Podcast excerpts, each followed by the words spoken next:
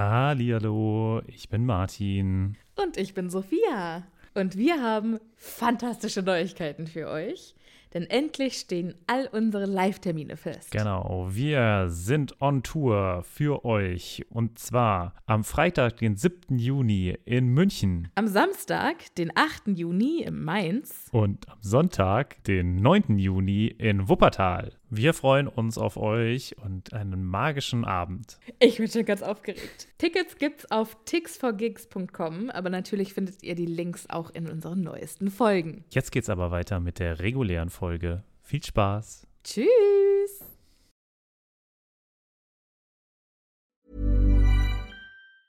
Ever catch yourself eating the same flavorless dinner three days in a row? Dreaming of something better? Well, HelloFresh is your guilt-free dream come true, baby. It's me, Gigi Palmer. Let's wake up those taste buds with hot, juicy pecan-crusted chicken or garlic butter shrimp scampi. Mm. Hello Fresh. Stop dreaming of all the delicious possibilities and dig in at HelloFresh.com. Let's get this dinner party started.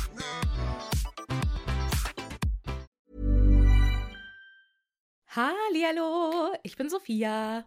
Und ich bin Martin. und wir sind zwei Freunde, die mit Harry Potter groß geworden sind und jetzt die Bücher zum ersten Mal seit Jahren wieder lesen.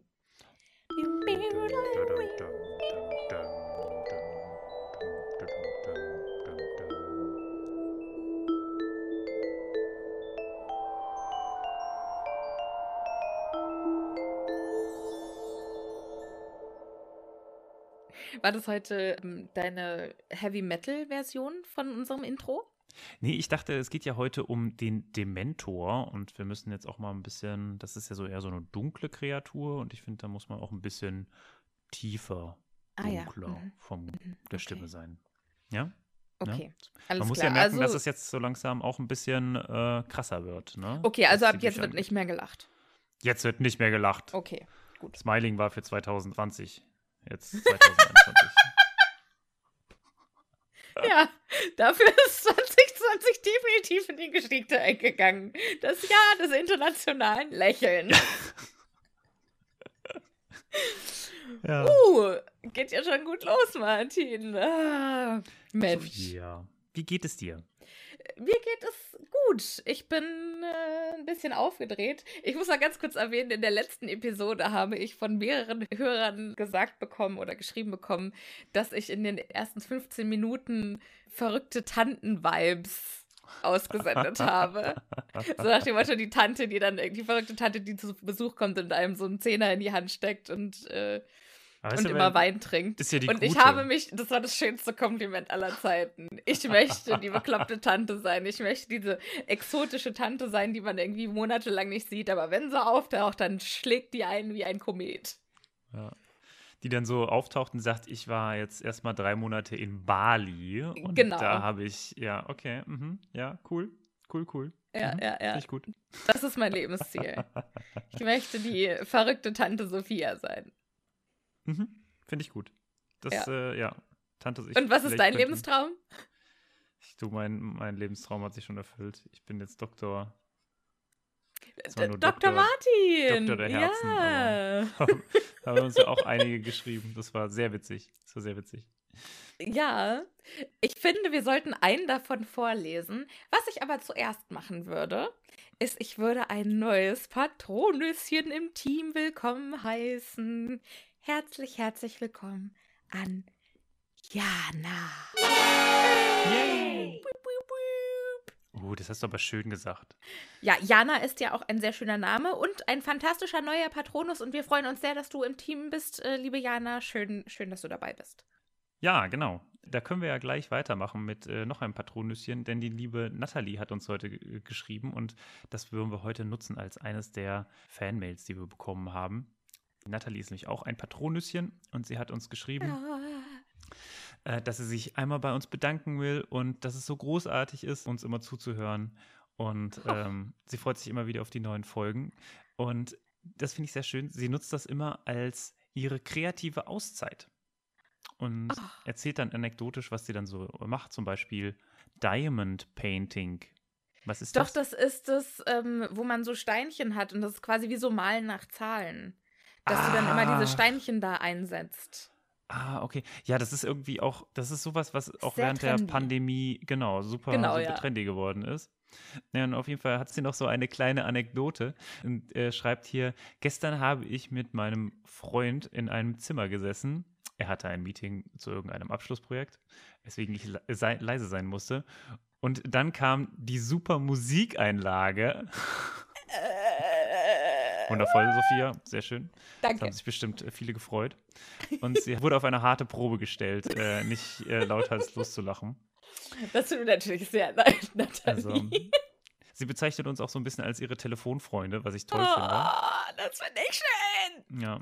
Und sie fragt einmal dich, Sophia, wie du die Ausgabe zu Jim Kay, Jim Kay.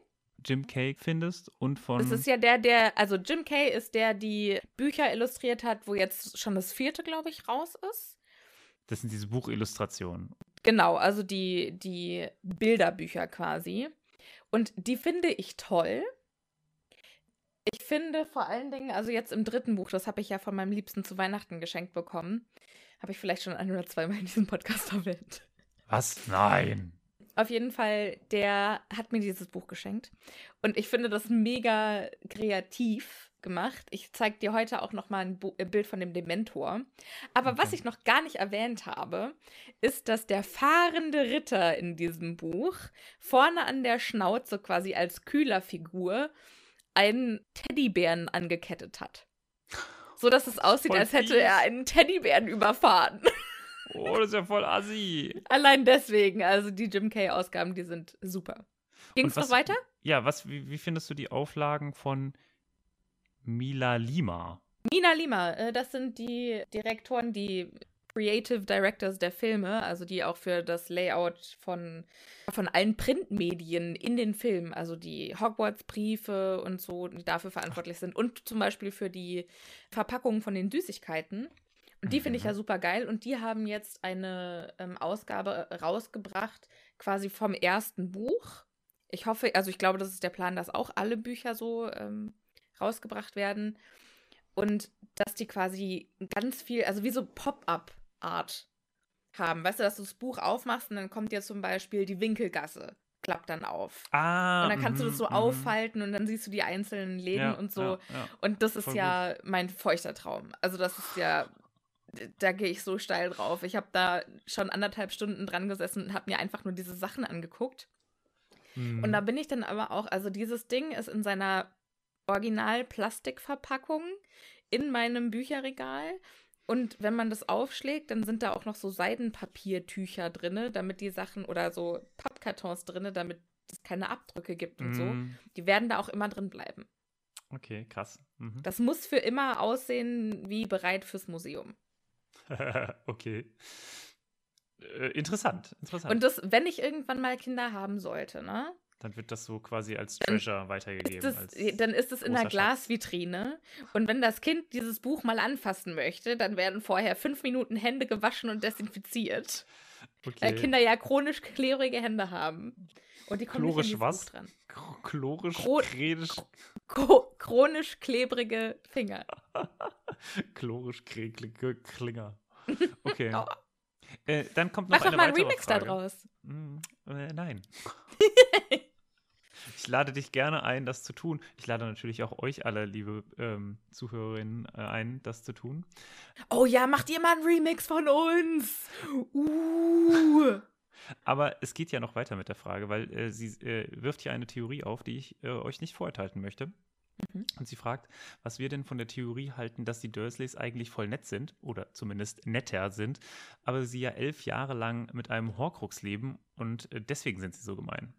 Sophia, deine Meinung? Also, meine Meinung dazu ist, dass Harry erstens mal ja selber mit diesem Horcrux in sich leben muss. Und er ist nicht Asi.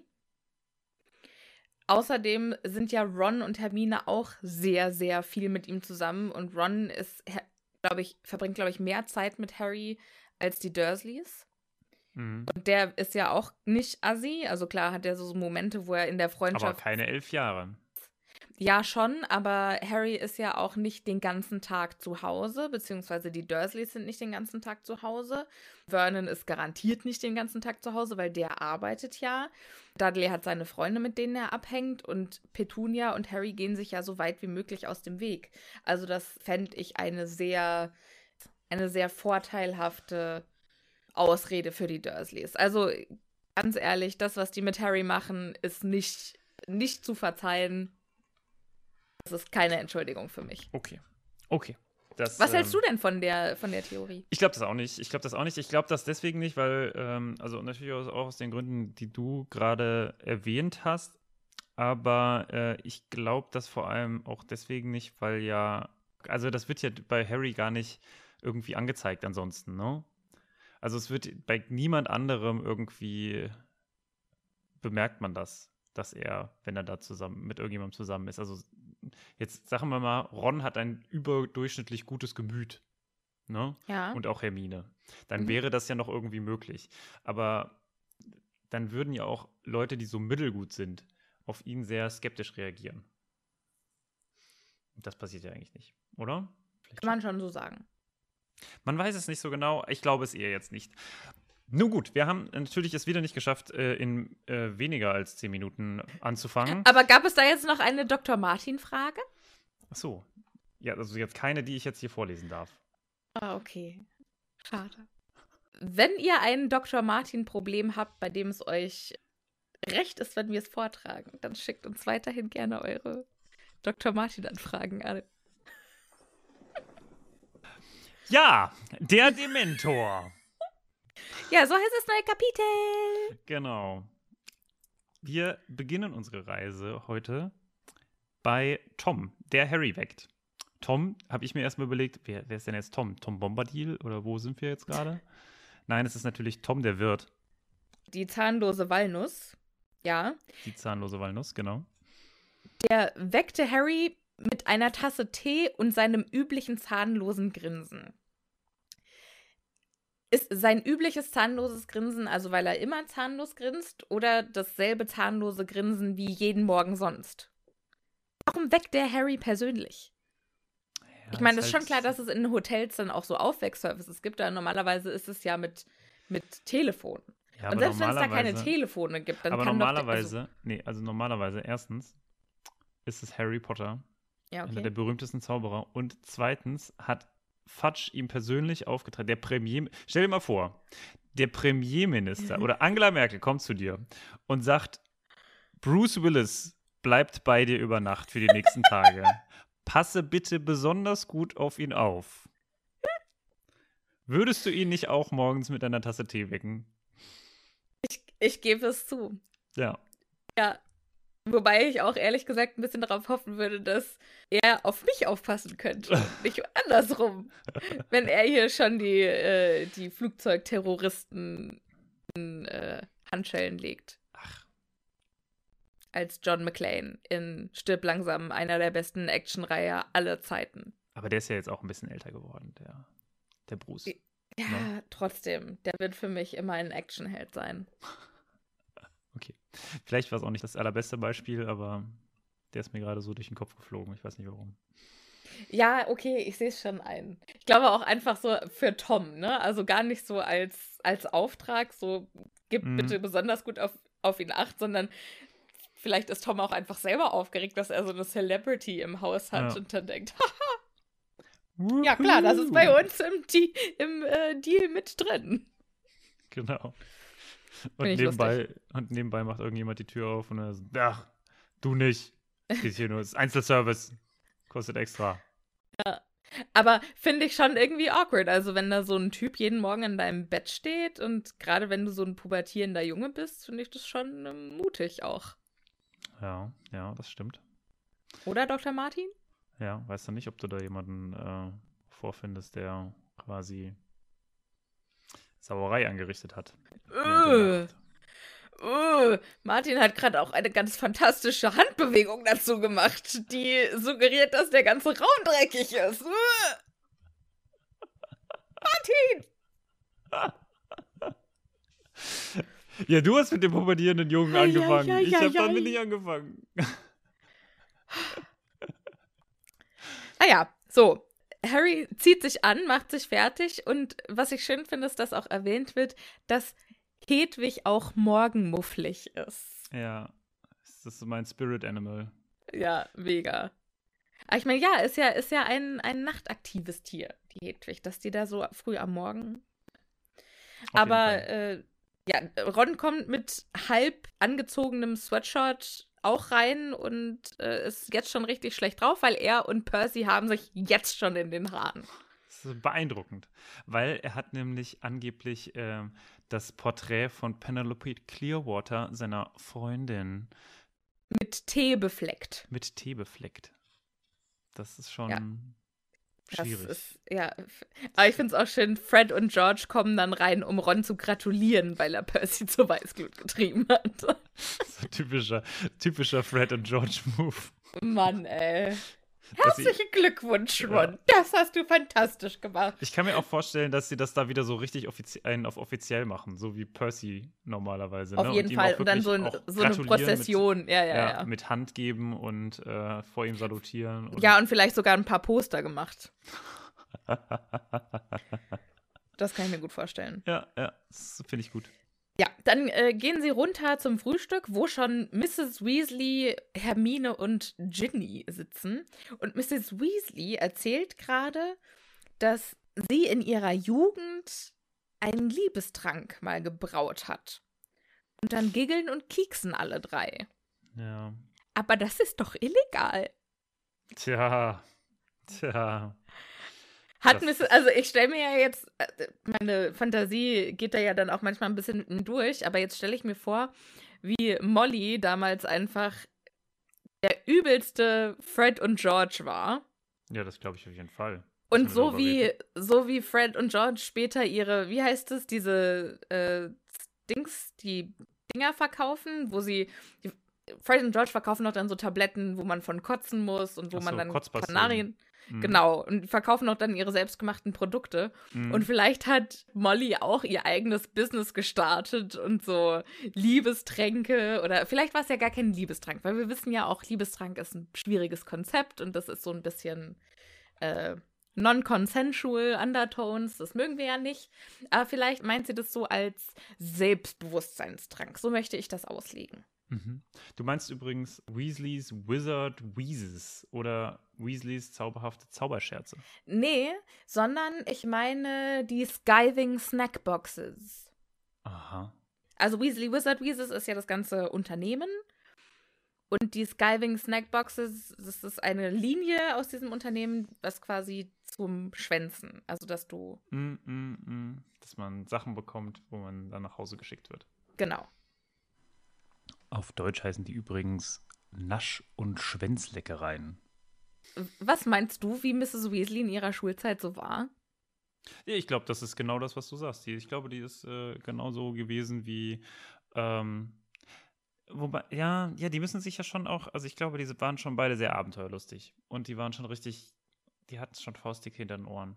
Ja, jetzt, wo ich so drüber nachdenke, weil sie hatte ja auch Brüder, die Zwillinge, Fabian und Gideon, die wohl auch so von der Art her waren wie Fred und George. Hm. Und vielleicht war sie dann so dazu die Ginny. ja, also die halt schon sein. so. Äh, Aber Ginny hat es ja auch schon ganz schön. Also genau, ja, ja, ganz schön- genau. Dass sie quasi nicht so der ähm, Scherze machen um des Scherzes willen, sondern immer um damit ihr eigenes Ziel zu verfolgen. Also Hm. um damit auch irgendwo anzukommen, was sie nach vorne bringt, weißt du? Ja, finde ich gut. Also es ist äh, auf jeden Fall allgemeine Aufs Aufbruchsstimmung und es ist super stressig. Die ersten paar Seiten gehen mir mega auf den Sack, weil ich hasse beim Verreisen die Aufbruchszeit. Das stresst mich unnormal. Mhm. Es macht mich wahnsinnig, wenn ich dann überlegen muss, habe ich auch alles? Habe ich auch. Ja, ich habe bestimmt irgendwas vergessen. Und oh, ich, ich muss noch. Nicht, dass ich jetzt zu spät komme zum Bahnhof oder zum Flughafen und. ah, das macht Okay, mich immer okay. wahnsinnig fertig. Ganz schrecklich. Ja. Ich habe hier äh, noch eine Sache, ich finde das äh, sehr interessant. Ist das ein bezeichnend, dass Hedwig und Hermes, also die Schleiereule von Percy, oben auf den aufgeschichteten Koffern thronen, während nebendran in einem Weidenkorb Krummbein faucht. Also jetzt, ne, die beiden Eulen weit oben thronend und aus einem kleinen Weidenkorb äh, neben den Koffern dann da Krummbein. Was soll uns das? Ist das eine Bildsprache? Soll uns das etwas sagen? Hm, weiß ich nicht. Also ich könnte mir ja durchaus vorstellen, dass das so ein bisschen so die momentane Kategorie ist. Ne? So oben die äh, Eulen. Die erhabenen stolz. Eulen und. Dann unten, unten so der Pöbel, also Krummbein. so ein bisschen. Der Pöbel. Ja, aber der Pöbel kann ja auch sehr sympathisch sein, also das möchte ich ja überhaupt nicht sagen. Das stimmt. Wobei ich jetzt Krummbein nicht unbedingt sympathisch finde. Ist ja auch egal. Auf jeden Fall äh, die Dienstwagen, nicht, ne? genau, die Dienstwagen, die. Ach so, und Kretze ist ja in der Brusttasche. Ja. Ist er dann Pöbel oder ist er dann über den Eulen? Ja, wahrscheinlich, wahrscheinlich, Weil er ja am Körper dran ist. Ja, außerhalb, des, außerhalb der Messung, würde ich sagen. Okay, okay. So, also, äh, draußen stehen dann auch die Dienstwagen, mhm. die, Zitat, altertümlichen dunkelgrünen Wagen. Ich stelle mir so Wagen oder so Autos à la Downton Abbey vor. Ja, so ganz, so, so ein bisschen in die Richtung äh, äh hochkönigliche äh, Autos, so Rolls Ja, Royce. beziehungsweise so alte, wo man, also quasi das Modell nach denen, wo man noch kurbeln musste. Ach so, ah nee, ich stelle mir so 1900 20er, 30er Jahre äh, Autos vor. Die schon ja, so super, bin, super edel wirken, aber ähm, die ja, schon ein bisschen bin, mehr sind. Ich bin noch in den frühen 1920ern, beziehungsweise also die haben dann gar kein Dach, 1910. Genau. Nee, nee, das glaube ich nicht. Das wäre ja viel zu, das wäre ja viel zu offensichtlich und so. Das ja, also, sein. aber so wie du es hier, äh, also altertümlich dunkelgrün, das so stelle ich mir das irgendwie vor. Und dass dann da vorne dann quasi wie so ein Kutscher sitzt, aber der dann dieses, das Lenkrad, was dann so parallel zum Boden ist, weißt du, was ich meine? Ich was weiß, was du meinst, so aber nein, nein, nein, nein. Ah! Nein, nein, nein, das glaube ich nicht. Ich äh, naja. äh, müsste jetzt nachlesen, warum ich das nicht glaube, aber. Nee. naja, auf, na, du hast schon recht, weil es macht keinen Sinn, weil Harry soll ja geschützt sein. Genau. Und wie geschützt ist man in einem offenen Auto? Ja. Ähm, Mr. Weasley macht Harry quasi auch die Autotür auf und geleitet ihn rein, während er die Straße auf und abspäht. Also macht schon 100 pro so einen Bodyguard-Move. Äh, ja, Secret Service auf jeden Fall. Ja. ja. Und Dass er nicht die ganze Zeit so sein, seine andere Hand so am äh, Zauberstab hat. Oder so genau, in seiner. Seitenbrusttasche oder so. Das ja. Und ich habe ja ähm, eine schöne, ein schöner Seiteneffekt, ein schöner Nebeneffekt von ADS ist, dass man sich so ein bisschen für alles interessiert. Und ich war ein Wochenende ähm, sehr, sehr fasziniert vom Secret Service und deren Gepflogenheiten. Und dann habe ich mir ungefähr 500 Dokus angeschaut darüber, wie der Präsident beschützt wird. Mhm. Und seit der, das ist der Nachteil von ADS, ich kann mir keine Daten und Fakten merken, aber äh, wer, es wurde doch einer erschossen, der irgendwie am Auto stand. Meinst du jetzt einen Präsidenten? Ja. Ja, es wurden, glaube ich, insgesamt im, innerhalb der US-Geschichte drei US-Präsidenten sogar erschossen. Ja, aber nicht am Auto. Oder da wurde irgendwie auf ihn geschossen oder so. Auf jeden Fall, seitdem das passiert ist, lässt man die Autotür immer auf, wenn der Präsident in der Nähe des Autos ist, um die als, weil es ist ja mm, kugelsicher, mm, ja, ja. um die als, äh, Schutzschild, als Schuss, zu benutzen. Schutzschild mm. zu benutzen. Finde ich sehr interessant. Hallo, da ist Geschichtsmartin. Tja, also, das möchte ich doch nochmal ganz kurz in den Kontext rücken, weil ich habe mich da gefragt, was das denn für ein Präsident war und so weiter und so weiter und einige Fehler, die wir gemacht haben, hier aufklären. Also insgesamt in der Geschichte der Vereinigten Staaten wurden insgesamt vier Präsidenten äh, ermordet. Das ist Abraham Lincoln, James R. Garfield, William McKinley und John F. Kennedy. Und das Ereignis, über das Sophia da gerade gesprochen hat mit der Tür, das ereignete sich unter Gerald Ford und zwar 75. Das ist allerdings nicht so gewesen, dass Ford da getroffen wurde, sondern es gab nur einen Versuch, auf ihn zu schießen. Also ähm, da ist nichts direkt passiert. Niemand oder nicht zumindest der US-Präsident ist dabei umgekommen. Geschichtsmartin out. Und so stelle ich mir das auch vor, dass Mr. Weasley quasi so versucht, ihn aus jeder Ecke irgendwie so. Vielleicht hat er ja auch so eine kugelsichere Muggelweste drunter. Der hat vielleicht einen kugelsicheren Umhang. Der hat einen Kevlar-Umhang. Alter, Headcanon ja. accepted. kann es sich so, kann ihn nur so abschirmen. Das finde ich cool. Das ja, fand ich auch richtig gut. gut. Aber dann, warum ist es dann kein Standard? Ist der kugelsicher oder ist es äh, zaubersicher? Ist der fluchsicher? Ja. Hm. Genau, das wäre eigentlich. Nee, ich glaube, fluchsicher kann er nicht sein, weil wenn er fluchsicher wäre, das wäre zu krass. Dann, ja. Dann hätte das ja jeder. Ja, stimmt. Also, das, das glaube ich nicht. Stimmt, stimmt. So, also, sie fahren nach äh, King's Cross und ich finde es auch spannend, weil die Autos werden so beschrieben als eigentlich recht klobig, aber irgendwie schaffen die es auch, sich durch den Verkehr zu schlängeln und durch Engpässe zu gleiten wo Vernons neuer Firmenwagen es nie durchgeschafft hätte. Hm. Und irgendwie schaffen sie es auch, an die Spitze der Schlangen vor einer Ampel zu springen. Ja, wäre auch sehr schön. Was für Zauberautos, ey. Das hätte ich auch gerne. Ja, und Mr. Weasley ist ganz unauffällig in seiner äh, Beschützerfigur bei Harry. Ja.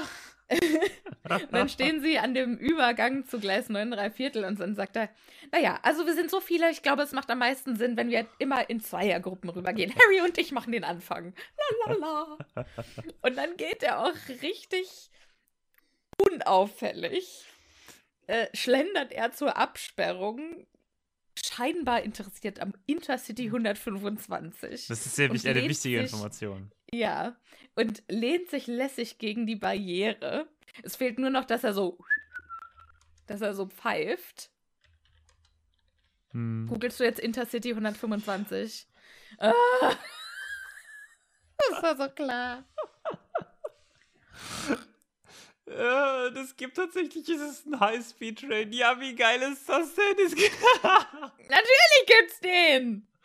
Ich, ich, wusste nicht, dass das ein Markt das ist. Also, äh, nur um euch das kurz zu beschreiben, das ist tatsächlich ein äh, sehr, sehr altertümlich aussehender Intercity, der so gelb ist und also so. Kann, man kann sich so ein bisschen vorstellen wie den ICE, nur dass er statt weiß und rot gelb und blau ist. Also da, wo das rote ist, ist blau und ansonsten ist er gelb. Und also quasi ein Ikea-Zug. Ein bisschen wie ein Ikea-Zug, ja. Aber es ist, glaube ich, nur das eine Modell. Die sehen alle immer ein bisschen anders aus. Auf jeden Fall sehr interessant, ja. Die, ähm, mh, mh, mh. Das kann auch nur jemanden interessieren, der von Zügen so besessen ist wie du, ey. Höchstgeschwindigkeit 200 km/h und eine Traktionsleistung oh, von zweimal 1678 Kilowatt. Das bedeutet überhaupt nichts für mich. Ich fühle mich, fühl mich wie so bei so einem Quartett. Dienstmasse 383 Tonnen. Reibungsmasse 140 ja, ja, Tonnen. Ja, ich habe keine Ahnung, was das heißen soll. Okay, also sie gehen auf jeden Fall durch die Absperrung zum Gleis 9 3 Viertel. Da äh, trifft sich Percy dann auch direkt mit seiner geliebten Penelope Clearwater. Ah. Ein sie, Mädchen mit langem wie, Lockenhaar. Wie, wie, wie denkst du, kürzer sie ab? Penny. Penny, nicht Plope. Pn, Plop. Na, Penelope muss man doch Hey, Ploppi! Plop, Ploppi, ja. ja. Penelope, da würde Penny? Nee, nee, nee, das ist, das ist viel zu innovativ. Das ist bestimmt anders. Bestimmt Ploppi. Tobi hat heute auch äh, mir erzählt, dass er heute was Russisches kocht. Und Aha. ich so, was kochst? Und dann hat er mir geschrieben, Pluf. Und das habe ich noch nie gehört. Und dann hat er mir das Rezept geschickt und dann habe ich ihm zurückgeschrieben, ich glaube, ich mache heute auch mal Flup. Und was ist das jetzt? Das ist ein Reisgericht mit Fleisch und Karotten und Zwiebeln. Aber ich habe leider keine Karotten im Haus. Hm, schade. Ja, das ich muss ja, glaube ich, häufig, ich muss auch einfach mal die slawische Küche auch mehr ähm, kennenlernen. Kenne ich einfach nicht. Finde ich sehr schade. Ja. Es gibt in Berlin eigentlich ein total schönes kleines russisches Restaurant, aber da hat mir ein gigantischer Russe an den Arsch gegriffen. Und dann habe ich gesagt, hey! Und dann hat er gesagt, was denn? Und dann hat er gelacht. Deshalb gehe ich da nicht mehr hin. Und keiner du, hat was gesagt. Dann kannst du das nächste Mal zu einem anderen Restaurant gehen. Das gibt es nämlich auch in, ähm, Berlin, das ist aber, glaube ich, hier in diesem Prenzlauer Berg. In diesem guten alten Prenzlauer Berg, wie heißt das? Keine Ahnung. Weiß ich jetzt nicht. Okay. Viel Spaß, Editing, Martin.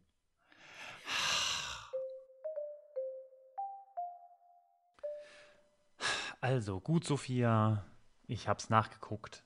Es ist das russische Restaurant Pasternak. Und das liegt am Wasserturm. So, jetzt wisst ihr es.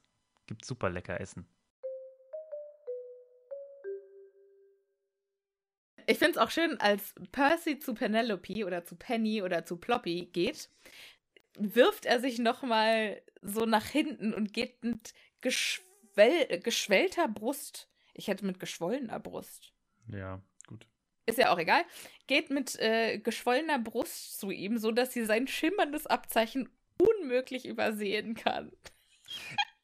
In, äh, später in dem Buch wird vom Schulsprecherpaar gesprochen. Mhm. Ist Penelope die andere Schulsprecherin? Ich gehe davon aus. Oh, das ist ja so ein nerdy Couple, das ist ja Wahnsinn. Ja. Aber äh, James und Lily Potter waren ja auch äh, Schulsprecherpaar. Das finde ich schon wieder scheiße. Weißt du warum? Weil die Nee, natürlich, naja, äh, ich finde, Schulsprecher sollten mindestens mal von zwei unterschiedlichen Häusern sein. Ja. Und nicht zwei Gryffindors. Wie kacke ist das denn? Ja, aber Penelope Clearwater ist ein Ravenclaw. Ja, deswegen ja. Da, da finde ich das ja in Ordnung. Deswegen habe ich da auch Okay. nichts zu gesagt. Aber, naja. Und anscheinend äh, gibt es für die Schulsprecher auch extra Schlafsäle. ja, verstehe, wer will. Weiß ich auch nicht. Ist ja Das- auch egal. Also, oh, das ist ja jetzt schon eine ganz schön chaotische Folge. Wahnsinn. So, das ist ja auch ein verabschieden sich. chaotisches Kapitel. Da passiert so viel. Und man weiß ja gar nicht, wo man hingucken soll. Das Ja. ist ungefähr, wie man im Süßigkeitenladen steht. Man weiß Ja. nicht, wo man hingucken soll. Und man will eigentlich alles anfassen und alles essen. Genau. Oder wie So. im Miniaturwunderland. Da weiß man auch nicht genau, wo man hingucken soll. Ah, Da kommst du nicht drüber weg, gell? Da komme ich nicht drüber weg. Das ist Martins erstes Ziel, wenn der Lockdown vorbei ist. Direkt zum Miniaturwunderland. Direkt erstmal Hamburg, Ja. zack, zack. Ja, könnte ich, könnte ich mir tatsächlich gut vorstellen. Aber wahrscheinlich bin ich dann, weißt du, wie in so einer Sardinenbüchse. Weißt du, weil man alle, alle da rein wollen. Ja, ich finde, was wir machen sollten, wenn der Lockdown vorbei ist, ist mal irgendwo eine Live-Folge aufnehmen. Deutschlandreise. Hat uns tatsächlich auch jetzt letztens wieder jemand gefragt, wann wir denn mal äh, quasi zu buchen waren. Und wann wir denn mal. Zu buchen. Ja, also. Ne? Ja, vielleicht finden wir ja irgendwo eine Kneipe, die uns für einen Abend beherbergen möchte und äh, dann machen wir hier mal eine Live-Lesung. Interessant, interessant. Ich weiß nicht, ob das, äh, ob, ob das so ankommt, aber ähm, eine nette Idee. Finde ich auch. Bei mir kommt es super an. naja, gut. Also. Mrs. Weasley verabschiedet ihre Kinder und Hermine und Harry, genau wie die anderen, gibt allen Küsschen. Und äh, das finde ich sehr schön. Und dann umarmt sie Harry nochmal besonders fest und sagt ihm: Versprich mir, dass du auf mich, dass du auf dich aufpasst. Versprich mir, dass du, während du in Hogwarts bist, auf, auf mich, mich aufpasst. aufpasst. Du bist mein Bruce Willis. Und dann öffnet sie ihre gewaltige Handtasche und holt für alle geschmierte Brote raus. Ich möchte mehr über diese Handtasche erfahren. 100 Pro ist es doch auch genauso eine Kiste wie Hermine im siebten Buch dabei Ja, hat. was denkst du, von wem Hermine die Idee hat? Alter, ich möchte alles wissen. Was hat Molly Weasley in ihrer Handtasche? Wahrscheinlich den halben Hausstand. Sorry, ich bin jetzt gerade mal kurz weg, weil ich mir vorstellen muss, was da alles drin ist. Ich kann heute Nacht nicht einschlafen, deswegen, Ein das sage ich dir. Kochlöffel und Nee. eine Tuba und mehrere ähm, kleine Uzis und dann noch. Als spontan Krieg ausbricht. Ja, falls von Stadtkrieg aus, äh, Krieg ausbricht. Wahrscheinlich so, so eine random Kanonenkugel, die schon seit 300 Jahren da drin ist und die bisher niemand da rausbekommen hat, weil die einfach zu schwer ist. Dafür gibt es doch Wingardium Leviosa. Ja.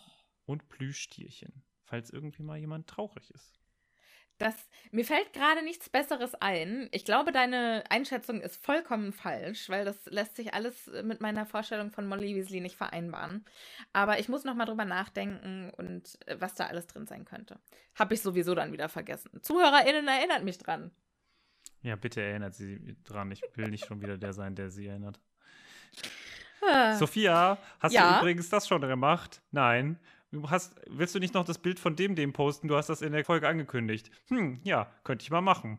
Und, und das Bild auch vielleicht. Und das auch. Sonst Ich verstehen die Leute den Zusammenhang immer. nicht.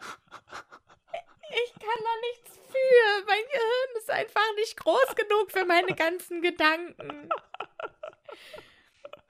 Ach. Mein Gehirn ist so ein, so ein kleines Vogelbad und meine Ideen sind ein gigantischer Wasserfall. Und da bleibt halt einfach nicht alles hängen. Das finde ich großartig. Eine So. wundervolle Metapher. Eine Ähm, großartige Metapher. Mr. Weasley, Doch, ja, finde ich zurück toll. zu Harry Potter. Bist du noch da, Martin? Das, ja. Okay.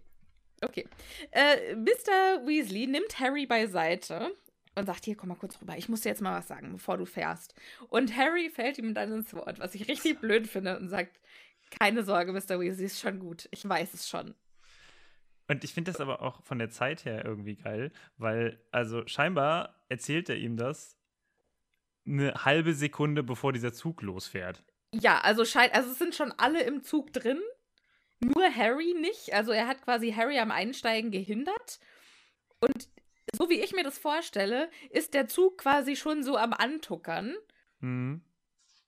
Ja, genau, aber also äh, genau, währenddessen quasi schlagen schon die, die Türen zu, aber Arthur will unbedingt noch eine Sache aus ihm herausbekommen, nämlich, dass Harry ihm verspricht, nicht nach Sirius Black zu suchen. Ja, und Harry denkt sich dann, was zur Hölle, warum sollte ich nach dem suchen? Und Arthur die ganze Zeit nur so, versprich es mir, Harry. Und er so, aber warum sollte ich? Und Arthur so, du versprich es mir einfach. Und Harry so, aber warum sollte ich? Ja, genau. Und das ist dann quasi das Ende. Also Harry verspricht es ihm auch nicht. Und ich finde es auch interessant. Also erstens mal an Harrys Stelle hätte ich nicht gesagt, dass ich es schon weiß. Ich hätte mir angehört, was mir Mr. Weasley zu sagen hat und hätte dann so getan, als hätte ich davon noch nie was gehört. Ja, aber der hatte ja scheinbar keine Zeit. Vielleicht hat er Angst gehabt, dass Mr. Weasley ihn so lange da hält, bis der Zug weg ist. Ich muss dir übrigens noch was erzählen. Oh, jetzt ist dein Zug abgefahren. Hm, naja, nimmst halt den nächsten. Nächstes Jahr. Das hat mich auch wieder so richtig gestresst, ne? Das ist so, dass es so knapp auf knapp ist.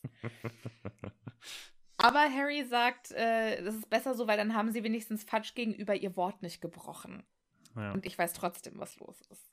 ja, Und dann stimmt. sagt er auch noch, also weil Arthur meint, ja, du hast ja jetzt bestimmt ziemliche Angst. Und er so, nee, ehrlich gesagt nicht. Also ich will ja eigentlich nicht den Helden spielen, aber im Ernst, Sirius Black kann doch nicht schlimmer sein als Voldemort, oder? Wo ich mir denke, Alter, vor zwei Kapiteln bist du von zu Hause weggerannt und hast gedacht, du musst nach Azkaban und hast so einen Terror gemacht und hast gemeint, du warst doch nie in einer so schlimmen und furchteinflößenden Situation in deinem ganzen Leben. Aber Tja. jetzt kommst du mit, ach, ich hab ja schon zweimal den dunklen Lord Ja. ja, scheinbar, da ist halt sein Gerechtigkeitsbewusstsein so viel ausgeprägter, weil Gefahr ist für ihn nicht schlimm. Also, ich glaube auch, dass nach Azkaban gehen wäre nicht schlimm, wenn es unrechtmäßig wäre. Was? Naja, also wenn er quasi zu Unrecht dorthin gehen würde, dann wäre es gar nicht so schlimm, nach Azkaban zu gehen. Also er hat nicht Angst vor dem an sich Dasein, sondern vor dem, was das bedeutet, nämlich verurteilt er zu sein, ist. Unrecht Mhm, zu, mhm. im Unrecht zu sein, genau. Okay. Du bist ja schon wieder hier äh, fünf, fünf Level deeper drin als Ja. alle anderen, du. Ja. Ich, denke nur noch Meta, sage ich dir. Du, du, du, ja. Also, Harry hat auf jeden Fall nicht versprochen, dass er äh, Black suchen wird. Also, dass er, dass er Black nicht suchen wird. Genau. Und dann kommt voll die Action-Einlage. Ja. Harry rennt zur T Zugtür. Ron reißt sie auf und tritt zurück, um ihn einzulassen. Also ist er quasi in den schon. Der Zug ist schon am, ja, der Zug fährt schon. Der Zug fährt schon und der springt. So, und jetzt überlegt euch das mal. Wie häufig habt ihr das schon gesehen? Irgendwo bei einem normalen Zug? Noch nie. Entschuldigt mich kurz. Lalala. Sag, Das finde ich, also, super was hat gefährlich. sich Arthur dabei gedacht? Ja. Mann, Mann, Mann. Sehr schwierig. Schwieriges Ja. Konzept, aber gut, er ist zumindest drin. Das Ja. hat ja immerhin zum zweiten Mal äh, geklappt. Immerhin. Ja, drei, also zwei von drei ist, ist eine okaye Quote. Ja. ja. Also drei Jahre Hogwarts und zweimal hat er es auf den Hogwarts Express geschafft. Jo. ja, gut. So, jetzt sagt er ganz diskret, ich muss mal mit euch allein reden. Und dann sagt Ron, hau ab, Ginny. So assi! So richtig, richtig assi. Ja. Und Ginny so, danke für nichts. Tschüss. Geh Und, mal kurz äh, weg, Ginny. Ja, Oh, wie also nett. richtig frech. Wo ich dann auch denke, der Ron, der leidet doch so darunter, dass seine Brüder immer so fies zu ihm sind. Und dann muss er es genauso an seine kleine Schwester weitergeben. Ja, aber das ist ja so häufig so, dass Menschen, die traumatische Ereignisse erlebt haben, diese dann an andere Leute weitergeben. Aber das macht Harry ja auch nicht. Ja, ist halt auch nicht seine Schwester, ne? Das wäre auch ganz schön blöd. Auf jeden Fall suchen sie dann ein leeres Abteil, finden aber keins, außer ganz am Ende vom Zug. Ganz leer ist es nicht, da sitzt irgendein alter Typ und schläft. Und dann wissen sie nicht so richtig, wer das ist. Aber er dann gehen richtig, sie also. richtig ausgemergelt aus. Außerdem wissen sie sofort, wer es ist, weil Ron fragt es ganz kurz und danach sagt Hermine wie aus der Pistole geschossen: Professor R.J. Lupin. Und Ron so, hä, woher weiß denn das jetzt schon wieder? So, und dann zeigt Hermine auf seinen Koffer, auf den in abblätternden Lettern steht Professor R.J. Lupin. Und hier stellen sich mir mehrere Fragen. Warum zur Hölle hat man Professor auf seinem Koffer stehen? Aber viel wichtiger ist dieser Typ, also Lupin. Ist der jetzt schon seit so langer Zeit Professor, dass schon die Letter abblättern? Ich stelle es mir so vor, dass es halt ein saualter Koffer ist, auf dem schon seit ewig und drei Tagen RJ Lupin steht und das abblättert. Aber er ist so aufgeregt, dass er diese Stelle bekommen hat, dass er, dass er nagelneu quasi hat aufstanzen lassen, Professor. Und dass das quasi ganz neu ist, aber der Ja. Rest halt abblättert. Oder aber es ist halt einfach sein Style. Äh, was? Naja, also es gibt halt auch doch diesen Used-Look. Und es ist, Lupin hat einfach, der, der könnte sich natürlich ganz anders anziehen, ne? Und der könnte auch einen ungeflickten äh, Umhang tragen, alles gar kein Problem, ne? Magisch wäre das ja alles möglich. Aber das ist halt nicht sein Style, er will halt so wirken. Und Finde ich deswegen hat er auch so ein gut. abblätterndes Professor da drauf gemacht, weil er sagte, naja, muss er halt dazu, ne? Das muss ja in den Used-Look passen. Das finde ich tatsächlich total cool. Also ich meine, also äh, äh, etwas in mir widerstrebt dieser Vorstellung, weil der Gedanke dahinter ja ist, dass Lupin keinen Job bekommt, weil er Werwolf ist. Ja. Weil ja in der Zaubererwelt äh, ist das ja ein furchtbares Stigma und äh, keiner möchte einen Werwolf engagieren und so. Und deshalb hat J.K. Rowling das gemacht. Aber diese Idee finde ich total schön. Und ich fände es geil, wenn Lupin eigentlich so eine richtig krasse Garderobe zu Hause hätte und irgendwie so. und irgendwie so auch perfekt, weil der ist ja sehr, sehr klug. Also er hat ja auch in Hogwarts immer mega gute Noten gehabt. Und dann muss er Mhm. ja auch sehr gut in Zauberei sein. Ja. Der kann doch 100 pro, kann der, jetzt wo du es sagst, kann der seine Klamotten so zurechtzaubern, dass die auch schick aussehen. Eigentlich schon, ne? Das, Aber vielleicht macht er sich darüber auch keine Gedanken. Ne? Also das wäre zumindest, würde es zumindest in die, die Anfangstheorie passen. aber, aber ich, ich- finde die, die Idee schöner, dass er einfach so ein richtig harter Hipster ist. Ja, das mag ich irgendwie auch. Ja. Und ich glaube auch, also dieser alte Mann, der hier so beschrieben wird, der schläft hier ja auch die ganze Zeit. Also, erstens mal ist er gar nicht alt, ne? Er sah krank und erschöpft aus, obwohl er noch recht jung war. Ja, aber im Verhältnis, ne? Also für uns sieht ja auch jemand, der, ich weiß nicht, 50 au- ist oder so alt aus. Für jemanden, der 10 ist, sieht schon jemand aus, der 15 Jahre alt ist, äh, alt aus. Ne? Also es ist ja immer eine Perspektive. Ja. Ja, das stimmt. Das stimmt. Aber tatsächlich, also ein kleiner, zerknautschter Koffer ist es ja mit einer Menge Schnur sorgfältig zusammengeknotet. Das würde auch zum Hipster Das, passen. das klingt nach einer Style-Choice. Also Headcanon accepted. Zum zweiten Mal heute. Also, doch, das finde ich richtig gut. Und ich finde ja auch Film Lupin schlecht gecastet. Ach, du Also, mit es- deiner äh, schlechten ich- Casting. Ist denn irgendjemand gut gecastet? Ja, Professor McGonagall. Oh ja, Maggie Smith. Ja, ultimatives Casting. Und Hermine eigentlich auch ultimatives Casting. Ja, aber das war auch, das war aber auch ziemlich einfach, muss man sagen. Ja. Ja, wobei bei Hermine ist es halt auch schwierig, weil Hermine halt schon, also Emma Watson ist halt einfach schon eine sehr hübsche Schauspielerin. Und das ist eigentlich Hermine ja nicht.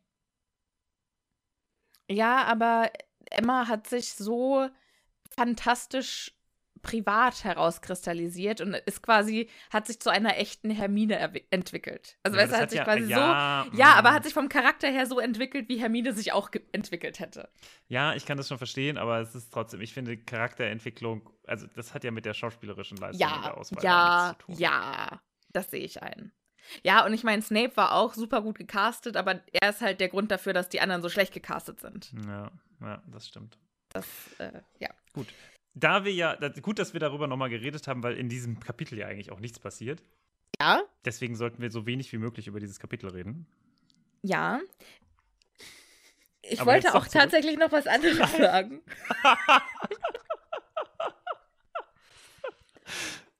naja, ist ja auch egal. Da springen wir jetzt einfach drüber, so.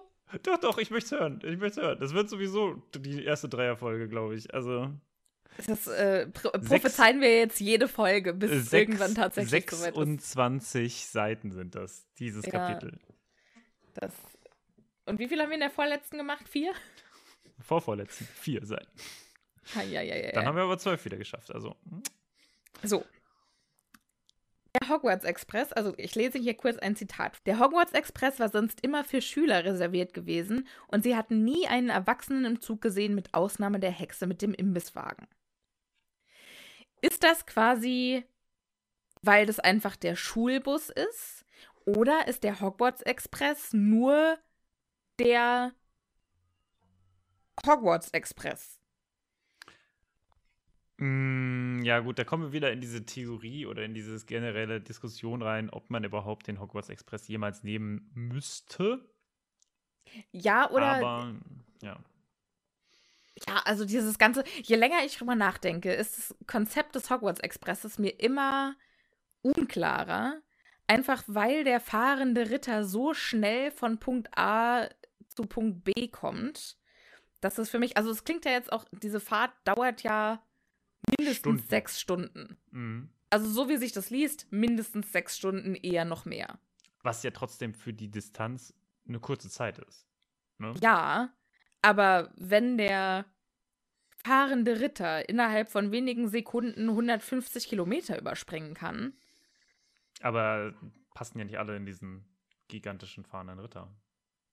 nee, aber warum kann dann der Hogwarts Express nicht das, was der fahrende Ritter kann? Naja, vielleicht kann das ja. Und Aber macht es, aber warum das? Also ich verstehe, dass diese Fahrt irgendwie mindestens drei Stunden dauern soll. Das verstehe ich schon einfach so aus Tradition. Ne? Also, Mhm. dass man dieses Erlebnis hat und dass man sich aneinander, also dass man schon mal ein paar Leute kennenlernt und so.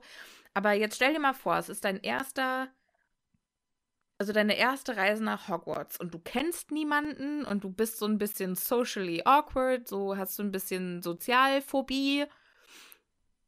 Dann ist es doch für dich der absolute Höllenritt. Ja, aber dann ist auch Hogwarts jetzt nicht unbedingt der schönste Ort für dich, vielleicht. Also ich glaube nicht, dass das dich davor schützt, wenn der Hogwarts Express wegfallen würde. Okay, ich sehe, was du meinst. Ich glaube, ich muss auch da nochmal drüber nach. Weil jetzt so im Nachhinein denke ich, Internat wäre bestimmt eine richtig geile Erfahrung gewesen. Vielleicht. Aber ich bin einfach schon immer sehr, sehr gern allein. Ich Mhm. liebe alleine sein. Und ich glaube, ich hätte das nicht gut vertragen. Und wenn dann noch auch immer irgend so ein Drama ist und so, wie es ja in der Schule meistens nicht zu vermeiden ist, finde ich einfach nur anstrengend. Hm, ich glaube nämlich auch. Ich glaube, das ist die Vorstellung, immer mit seinen Kumpels zusammen zu sein, ist so lange geil, bis man immer mit seinen Kumpels zusammen ist. Ja, und dazu kommt ja auch noch, dass der Pool der Menschen in Hogwarts ja wirklich auch recht klein ist. Also du hast ja in deinem Jahrgang, in deinem Schlafseil, also du hast bist irgendwie mit fünf Leuten ja. jede Nacht zusammen. Und jetzt stell dir mal vor, dass du die alle nicht leiden kannst. Kann man das Haus wechseln? Das ist eine sehr gute Frage. Das würde ich gerne mal mit, äh, mit Professor McGonagall besprechen. Ja, mach das mal. Das fände ich, fänd ich tatsächlich einen wichtigen Einwand. Das äh, finde ich, äh, das, ja, ja, ja, mhm, mhm. Fände ich gut. Ich finde das auch gut. Ich fände das, das ginge. generell auch so ein bisschen mehr Flexibilität. Kann man eigentlich sitzen bleiben? Ja, ne? Weiß nicht. Ist auch mal eine interessante Frage. Ja, ja, ja, ja, ja, ja. Mhm, mh, du kommst hier mit, kommst ja hier mit richtigen äh, Goldnüssen ja, um die ja, Ecke. On fire und so heute. Das sage ich dir, du. Leider nicht mit Antworten, nur mit Fragen. ja, sorry. Hm. Ähm, wo waren wir eigentlich? Wir waren bei der Fahrt mit dem Hotdog. Nee, wir waren schon bei Professor Lupin. Und Ron fragt dann, also er ist aber auch eine Intelligenzbestie heute, fragt, was, was, was wird er wohl unterrichten? Und Hermine so, oh, ist doch klar, es gibt nur eine freie Stelle, oder? Verteidigung gegen die dunklen Künste. Hm. Finde ich aber interessant, dass sich später herausstellt, dass es ja nicht nur eine freie Stelle gab. Ja. Aber äh, könnte man meinen, muss ja klar sein, dunkle Künstler, äh, dunkle Künstler. Und dann kommt Ron mit einem mega geilen Spruch um die Ecke und sagt, ich hoffe, er schafft es. Sieht eher aus, als ob ein guter Zauber ihn erledigen würde. Ron. Ron ist wirklich immer der Punchline-Mensch. Ja, und da stellt sich mir die Frage, meinst du, dass Lupin wirklich schläft? Das habe ich mich die gesamte Zeit über gefragt. Und ich kann mir vorstellen, dass er es zumindest am Anfang tut. Weil ich kann mir nicht vorstellen, stell dir mal vor, du müsstest sechs Stunden lang so tun, als würdest du schlafen. Wie anstrengend das alleine ist. Und wenn du ja. sechs Stunden lang tust als, so, tust, als würdest du schlafen, dann pennst du auch irgendwann. Also, das kann, mir mal, kann ich mir nicht fair vorstellen. Fair point, fair point. Was ich mir vorstellen kann, ist, dass er einfach so in einer Schockstarre ist und denkt sich, scheiße, Harry Potter, ich war nicht darauf vorbereitet. Der Sohn von meinem besten Freund, scheiße. Ah! Vielleicht hat auch eine, eine selige Ohnmacht ihn erlitten. das wäre es natürlich auch. So. Und Harry erzählt den beiden jetzt die Geschichte von, was er bei Mr. und Mrs. Weasley gehört hat. Gehört hat. Mhm. Und dass Sirius Black hinter ihm her ist und dass er Mr. Weasley versprechen musste, dass er ihn nicht sucht. Und. Steht das so da? Dass er ihm versprochen hat, äh, nee, also? Hermine, Hermine sagt dann selbst, oh Harry, du musst ganz vorsichtig sein, such bloß keinen Ärger. Mhm. Dann kommt eins von Harrys besten Zitaten aus allen Büchern, ich suche keinen Ärger. Meist findet der Ärger mich. Was ja auch sehr wahr ist. Ja, ja, ja.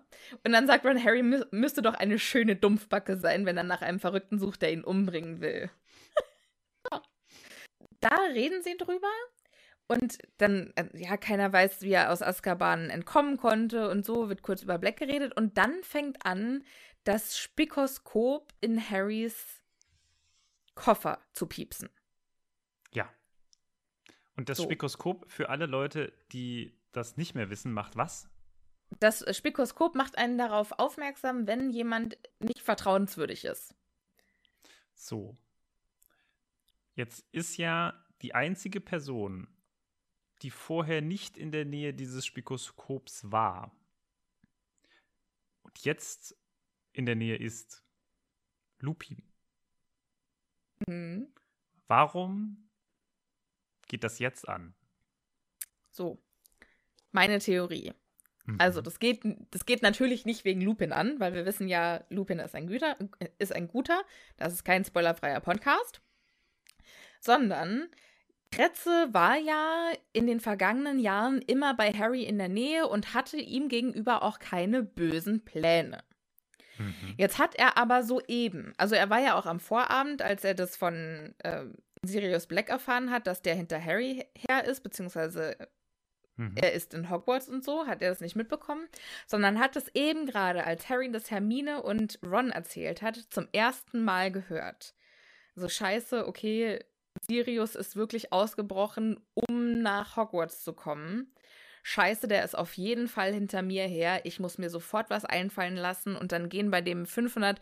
Und dann hört er ja auch noch, die gehen in ein Abteil rein, weil der ist ja die ganze Zeit in Rons Brusttasche und kriegt nicht so richtig mit, was um ihn rum passiert. Mhm. Aber dann lesen die vor, hm, hier sitzt ein Typ, auf dem Koffer steht Professor R.J. Lupin. Wer das wohl sein könnte? Und Kratze ist die ganze Zeit nur in der Tasche und denkt sich, what the fuck, what the fuck, what the fuck? Ja, mhm.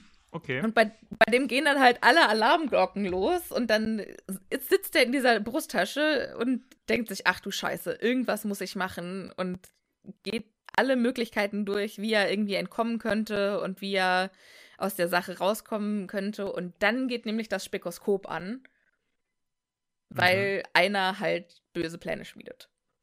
Okay. Meine Theorie dazu ist etwas einfacher. Es wird ja erwähnt. Es ist dass, kaputt. Nee, in, äh, es wird ja immer wieder erwähnt, genau, dass es kaputt ist oder dass es so ein bisschen komisch ist und so. Und ich glaube, das ist vielleicht deswegen, weil das, also er sagt das ja, also wir hören ja das vorher einfach nicht, dass es angeht. Und ich kann mir vorstellen, dass es die ganze Zeit schon schrillt. Und dass es jetzt dadurch, dass sie sich zum ersten Mal hingesetzt haben, ne, dass sie jetzt den Koffer weggepackt haben und dass sie zum ersten Mal so ein bisschen runterkommen und diese gesamte Geräuschkulisse etwas abnimmt, sie es zum ersten Mal jetzt wieder richtig hören. Seit wann? Also seit wann seit, würde das dann piepsen? Hm, seit der Autofahrt wahrscheinlich. Wobei, nee, dann. Also ich glaube, es ist, es ist immer die Frage, wie weit die Distanz ist, ne? Zwischen Spikoskop, dem Besitzer und der Person, die ähm, nicht will. vertrauenswürdig ist, genau. Mhm. Und jetzt ist quasi genau das halt zum ersten Mal wieder so in der Nähe und deswegen springt das Spikoskop jetzt an. Ja, also äh, schöne Theorie. Ich halte tatsächlich an meiner dieses Mal fest. Ja, ich finde deine auch gut. Ich finde deine auch gut. Also äh, kann Danke. ich mir auch sehr gut vorstellen. Tatsächlich. Und ich finde auch schön, dass in dieser Stelle, also man, man wird ja tatsächlich die ganze Zeit, wird hinterfragt, ist dieses Spikoskop wirklich, also Ron sagt ja auch, ach, das ist ein billiges Teil, keine Ahnung, warum das jetzt losgeht. Und dann sagt Ron auch, ja, das hat eigentlich, es spinnt eigentlich schon, seit ich es damals Errol ans Bein gebunden habe, um es Harry zu schicken. Ja. Und dann sagt Hermine, hast du damals vielleicht irgendwas Komisches gemacht? Und dann sagt Ron, naja, eigentlich hätte ich Errol gar nicht nehmen dürfen für die weite Strecke, weil der ja schon so alt ist. Ja. Also kriegen wir gleich raus, okay, also das Ding funktioniert. Es ging damals an, weil Ron damals was gemacht hat, was er nicht hätte machen sollen.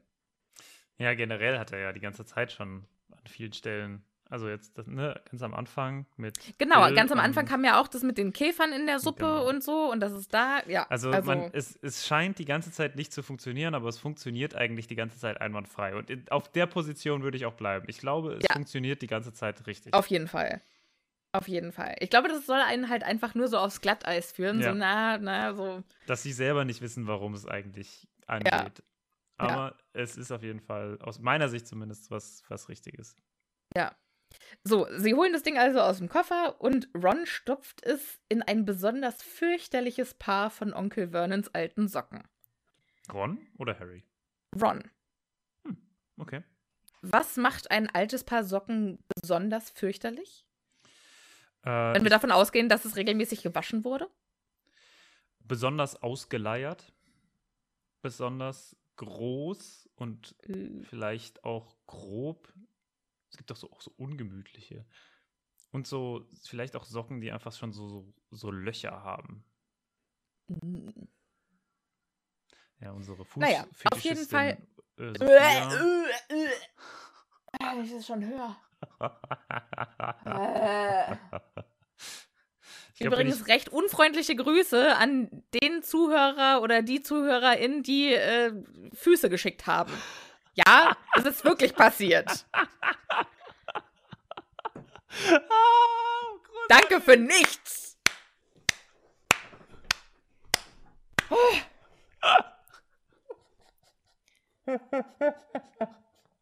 Ja. Schön, dass du das lustig findest. Und vor allen Dingen, also ich weiß nicht, ob ihr das so mitbekommt, liebe ZuhörerInnen. Ich betreue Instagram, Martin betreut die E-Mails. Und der Martin sieht so eine Fuß-E-Mail und leitet mir die weiter. schickt mir davon Screenshots. und schickt mir die auf WhatsApp, dass ich es auch wirklich bekomme.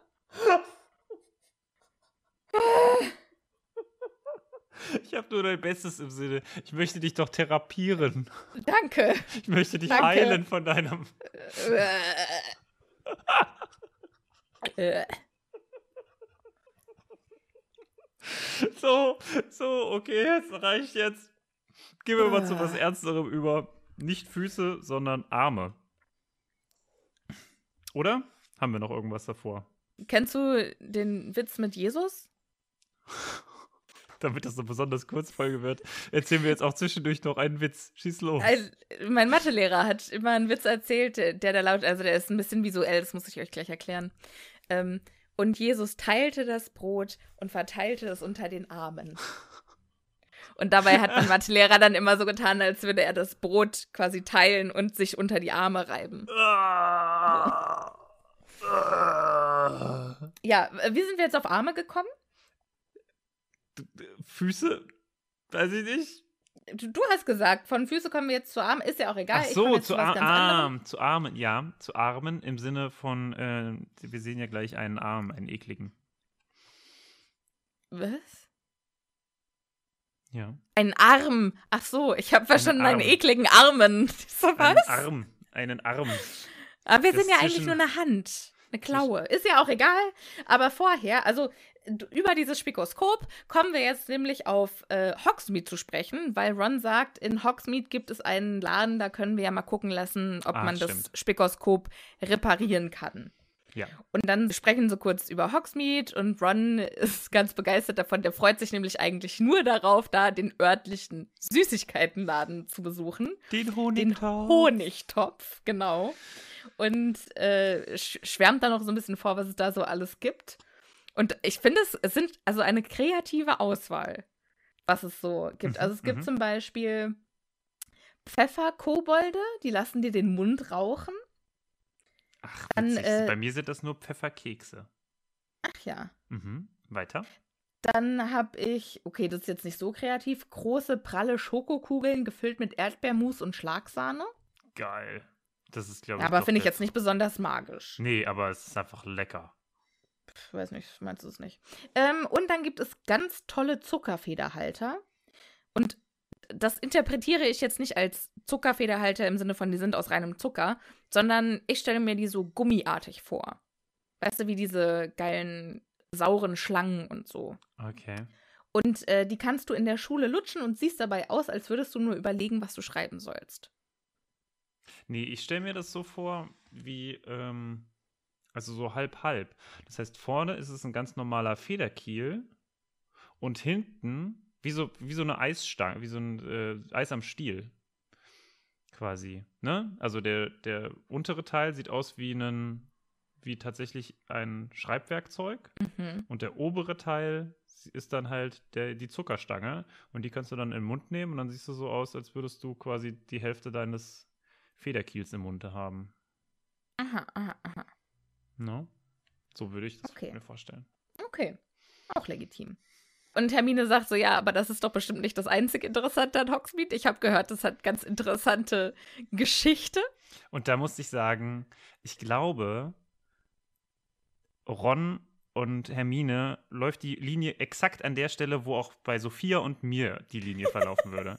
Der Geschichtsnerd Hermine auf der einen Seite, der sagt, oh, es ist so interessant von der Geschichte.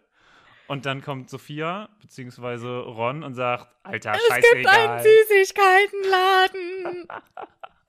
Auf jeden Fall, 100 pro. Aber was auch wichtig ist, ist, dass Hermine äh, erwähnt, also einmal bla bla bla, das Wirtshaus Koboldaufstand 1612 und die heulende Hütte soll das am übelsten spukende Gebäude im ganzen Land sein. Und das ist, glaube ich, das erste Mal, dass wir über die ähm, heulende, Heulende Hütte. Hütte erfahren. Ja, das stimmt. Und die wird ja später noch relevant. Ich finde das total spannend, dass die heulende Hütte so einen historischen Charakter hat.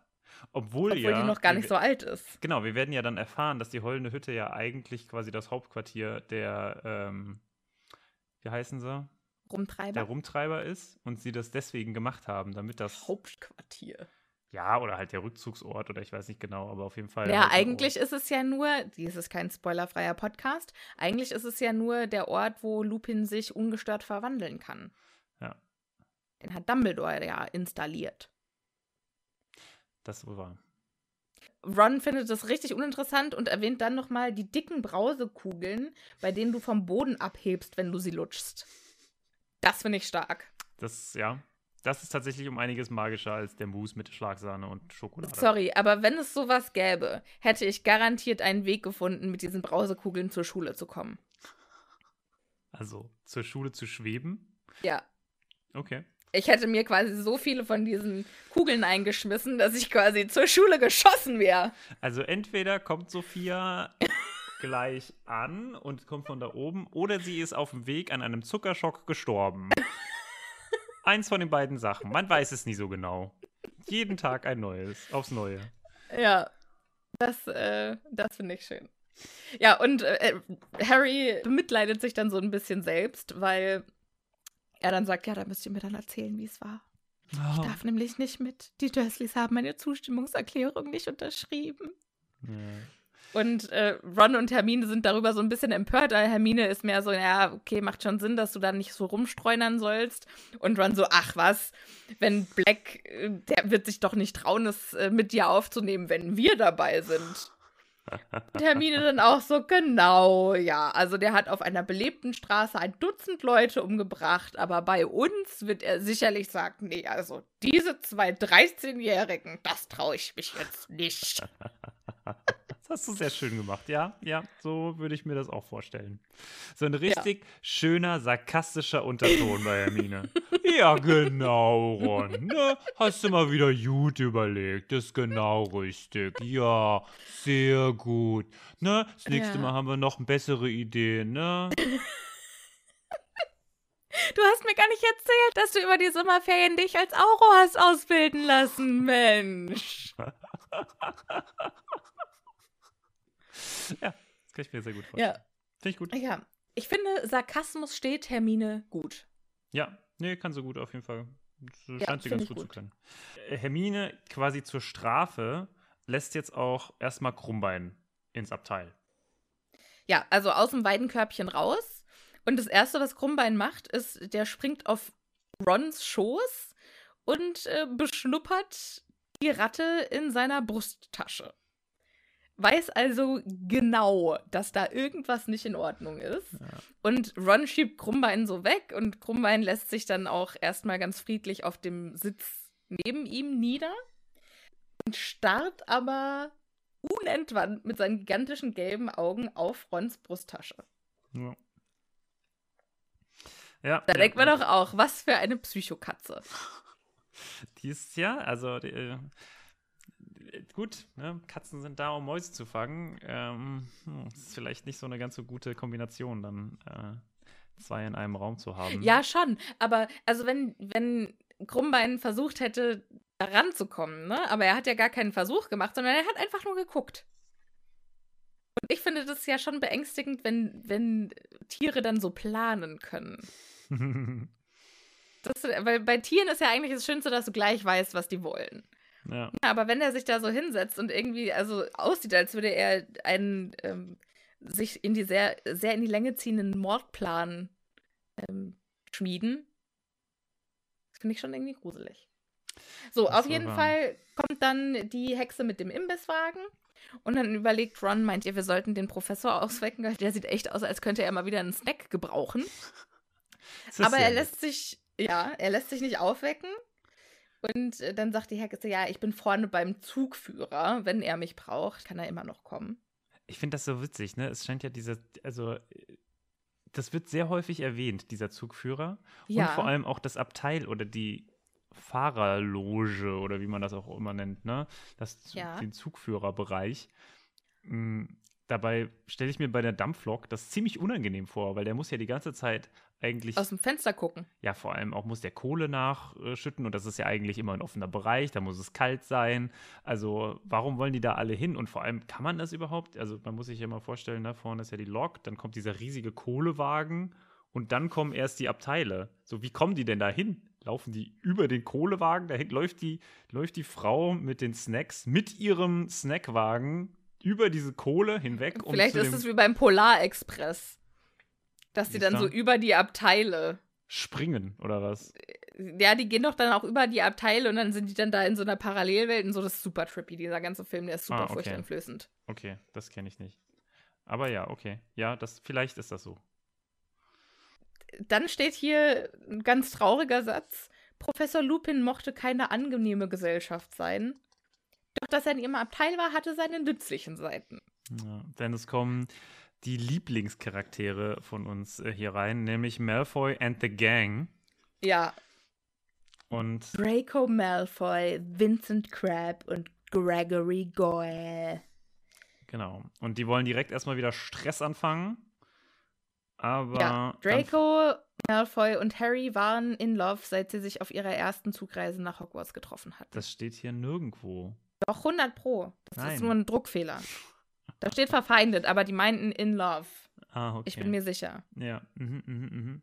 ja. Eines Tages, Martin, wird in diesem Podcast ein Liebeslied mit Harry und Draco wird dann gibt wird dabei dann, sein. Wird dann auch einer die Stimme von Harry und der eine die, die, Stimme, die Stimme von Draco machen müssen? Auf jeden Fall. Okay. Kannst du ja schon mal überlegen, wie zwei unterschiedliche Stimmen aus deinem Mund klingen. Ähm, nein. Bisschen Arbeit musst du schon auch leisten, Martin. Aber ich kann doch gar nicht singen. Autotune. okay. mach dann, ich mach Harry und Draco ist dann so, so ein super, so ein Daft Punk. Finde ich gut. Find ich Computerstimme. Finde ich sehr gut. Okay. Da mach ich, da, da, I'm in. Wenn das kommt, I'm in.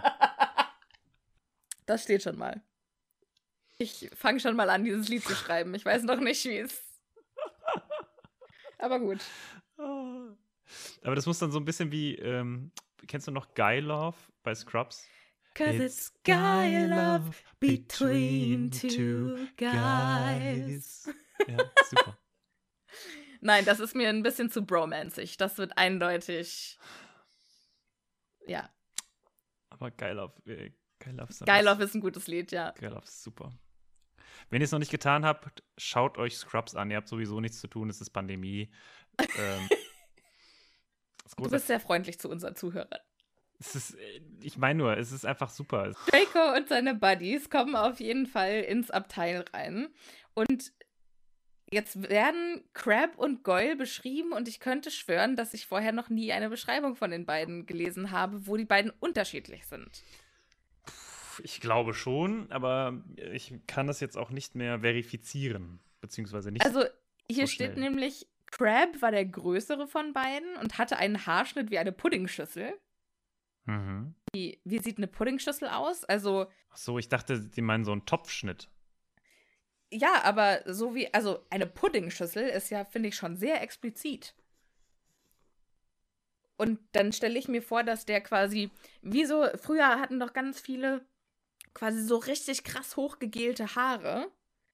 Und dass die ah. quasi so ah. rund hochgegelt sind und dann oben so glatt abgeschnitten sind. Ich cool, ja, ja, ja. das stelle ich mir jetzt vor. Das finde ich gut. Und äh, Goyle hat kurzes, stoppeliges Haar und lange Gorilla-Arme. Gut.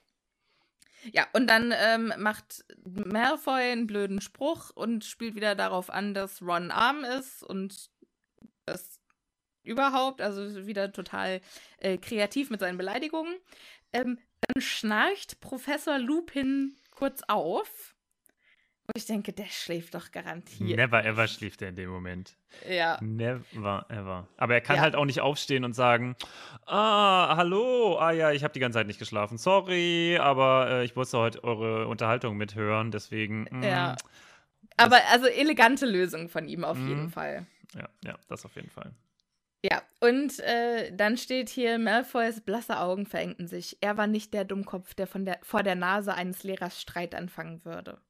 Und es ist ja Harrys Erzählstimme. Wir haben jetzt hier also Harry, der zugibt, dass Draco kein Dummkopf ist. Das ist, ist so gut wie, ein, wie eine Liebeserklärung, Martin. Wow. Also dann, also wenn das so gut wie eine Liebeserklärung ist, dann habe ich, also dann bin ich in Love mit sehr, sehr vielen Leuten. also ich sag's ja nur, ne? Ist ein bisschen, hm, okay. Ja, du bist ja nicht malvoll. Deine Liebessprache ist ja auch nicht äh, necken. Das stimmt. Das stimmt. So, ähm, Ron sagt dann ganz draufgängerisch, dieses Jahr lasse ich mir von Draco nichts bieten. Wo ich mir denke, was, was willst du machen? Das Ja, ja, ach, ja. Dann. Was ich, was ich an der ganzen Sache nicht so ganz verstehe, also danach geht es ein bisschen wieder weiter. Und was ich nicht so ganz verstehe, was, warum, warum kommen plötzlich wieder Neville und Ginny in das Abteil? Was passiert da? da sind wir ja noch gar nicht. Aber da kommt doch jetzt. Ja, okay. Also, äh, die Fahrt geht auf jeden Fall weiter. Lupin schläft weiterhin seelenruhig und der Zug fährt immer weiter nach Norden und der Regen, der wird immer schlimmer. Und es wird langsam dunkel draußen und gruselig und es blitzt und es donnert. Genau. Es Und dann, dann sagt Ron, also langsam müssen wir doch irgendwie da sein. Also die, das dauert jetzt schon sehr lange. Und genau zu dem Zeitpunkt, wo er das sagt, fängt der Zug tatsächlich an, langsamer zu werden. Aber Hermine merkt dann, die schaut auf die Uhr und denkt sich, nee, es ist eigentlich noch zu früh, wir können noch nicht da sein. Hm. Und dann bremst der Zug allmählich ab. Und der Wind und der Regen werden immer lauter und schlagen gegen die Fenster. Und draußen ist es mittlerweile ganz schwarz. Und mit einem Ruck kommt der Zug zum Stillstand und alle Lampen erlöschen und es ist jäh wie in einer schwarzen Dunkelheit. Genau. Und Wunderbar gruselig beschrieben. Das auf jeden Fall. Und mit dieser Endnote würden wir Cliffhanger-mäßig uns auch heute von euch verabschieden. Das finde ich gut, ja. Tschüss. Kleiner Spaß, so will ich nie gehen. Martin, wie hat dir das Kapitel gefallen? Die erste Hälfte hat mir sehr gut gefallen. Mm, Ich finde, es ist viel, viel passiert und es sind einige meiner Lieblingscharaktere aufgetaucht. Neben Arthur Weasley, den ich einfach liebe, und Molly Weasley, die ich auch liebe. Vor allem Lupin, den ich einfach einen mit Abstand. Also ich würde sagen, wenn ich mich entscheiden müsste, wer der beste Verteidigung gegen die dunklen Künstelehrer war, würde ich sagen Lupin. Ja, 100 Pro. Auf jeden Und Fall. äh, das, da freue ich mich, ich freue mich auch schon auf seine Stunden. Die sind einfach schön und nicht so schrecklich, wie sie vielleicht auch und lehrreich, wie sie bei anderen waren. Sie sind einfach gut abgestimmt und ich finde den Charakter so toll und dieses Leiden von ihm, das macht ihn einfach nur noch sympathischer und äh, deswegen freue ich mich auf ihn. Äh, Lupin ist mein Sirius, würde ich mal sagen. Ja, das finde ich absolut ähm, legitim und es gibt ja auch sehr, sehr viele, die Lupin und Sirius schippen. Nein. Doch, gibt es. Sehr, sehr viele. Ähm, aber was ich noch sagen wollte, ist, ich finde dieses Kapitel auch total gut. Ich würde es gerne aus Peters Sicht lesen. Ja, interessant. Das wäre sicherlich interessant. Ja. Die Angst, Ja, die ja, er verspürt haben muss. Und dann auch diese, das Spikoskop, ne? Da kann man ja auch jetzt erstmal denken, oh mein Gott, jetzt decken sie auf, Ja. dass ich es bin. Aber. Oh nein. shit, oh shit, oh shit. Wie hat es dir gefallen? Ja, also wie gesagt, spannendes Kapitel. Das würde mich sehr interessieren. Ich finde Lupin auch ganz wunderbar. Ich habe so ein paar Probleme mit ihm, da komme ich aber auch später nochmal äh, drauf zu sprechen. Ich bin froh, dass es wieder nach Hogwarts geht. Und ich äh, kann es kaum erwarten, das restliche Kapitel beim nächsten Mal zu besprechen. Sehr schön. Dann wünschen wir euch, liebe ZuhörerInnen, eine wunderschöne Woche und genießt die Zeit. Guckt Scrubs zum Beispiel. Ja. Oder lest äh, Lied des Achilles. Ja, okay. Fantastisches Buch. Ich Wundervoll. habe sehr geweint. Äh, Okay, gut. Äh, macht vielleicht auch das. Und ansonsten freuen wir uns auf euch in der nächsten Folge, wenn es dann weitergeht mit dem Dementor. Uh. Auf Wiederhören. Pass gut auf euch auf. Tschüssi.